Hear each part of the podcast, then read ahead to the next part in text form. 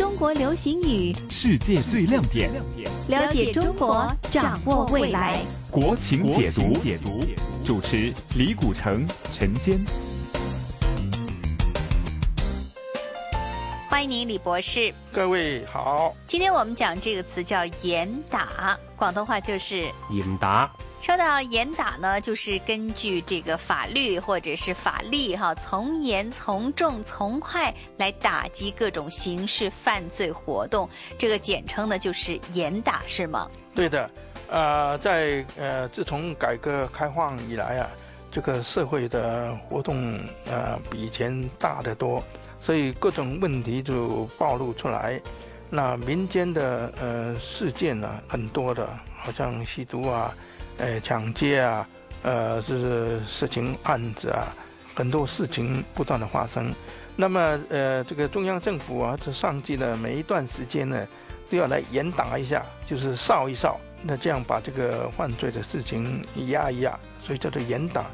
那么严打是没有固定说现在打什么的，就是根据当时社会上哪一种事情最严重，就把它打一下，啊，让它收敛一下。特别是在啊国庆节啊，呃什么重要人物来的时候，要打一打，让他收一收。那好像最近呢，香港很多人到深圳啊，到珠三角一带去吸毒，所以就他们来个严打，就打击香港人到大陆去吸毒。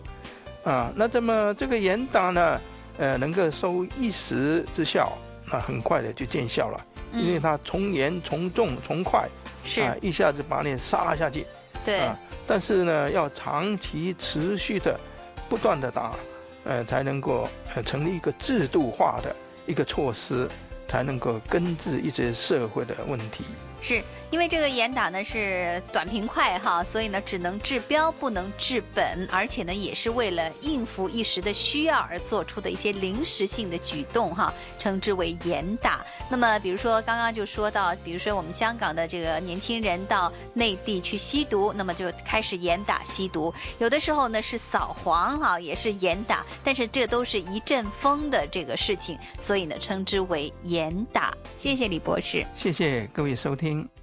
国情解读，解读，逢星期一至五，晨曦的香港，环球华语在线节目中播出。